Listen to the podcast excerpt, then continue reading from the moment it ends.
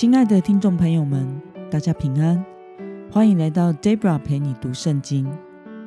今天是二零二一年十一月三十号。今天我所要分享的是我读经与灵修的心得。我所使用的灵修材料是每日活水。今天的主题是王被释放背后的意义。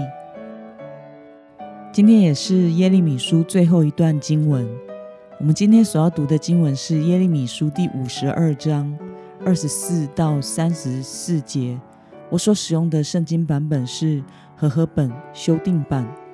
那么，我们就先来读圣经喽。护卫长拿住西莱亚大祭司、西番雅副祭司和门口的三个守卫，又从城中。拿住了一个管理士兵的官，并在城里找到王面前的七个亲信和招募当地百姓之将军的书记官，以及在城中找到的六十个当地百姓。尼布撒拉旦护卫长把这些人带到利比拉的巴比伦王那里，巴比伦王击杀他们，在哈马地的利比拉把他们处死。这样，犹大人就被掳去，离开本地。这是尼布甲尼撒所掳百姓的数目。他在位第七年，掳去犹大人三千零二十三人。尼布甲尼撒十八年，从耶路撒冷掳去八百三十二人。尼布甲尼撒二十三年，尼布撒拉旦护卫长掳去犹大人七百四十五人。共有四千六百人。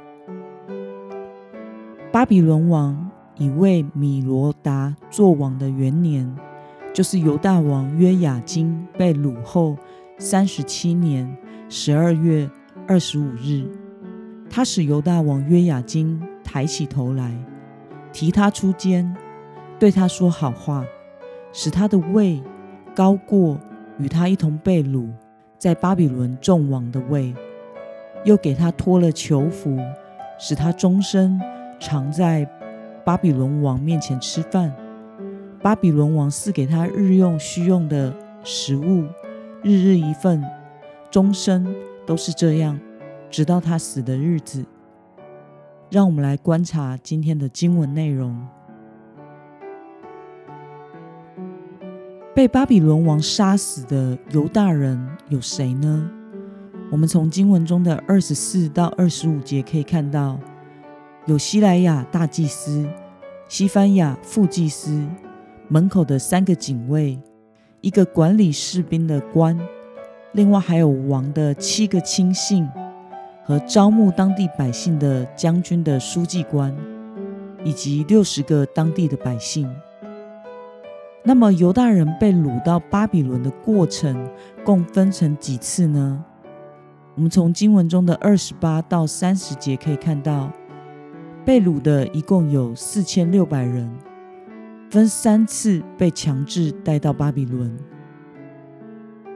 那么今天的经文可以带给我们什么样的思考与默想呢？耶利米书的最后的场面是记载着被掳的犹大王约雅金的故事。以此作为整卷书结尾的理由是什么呢？在耶利米书中，我们从头到尾看到这么多人失去自由和生命，或许会让人感到结局是没有盼望的。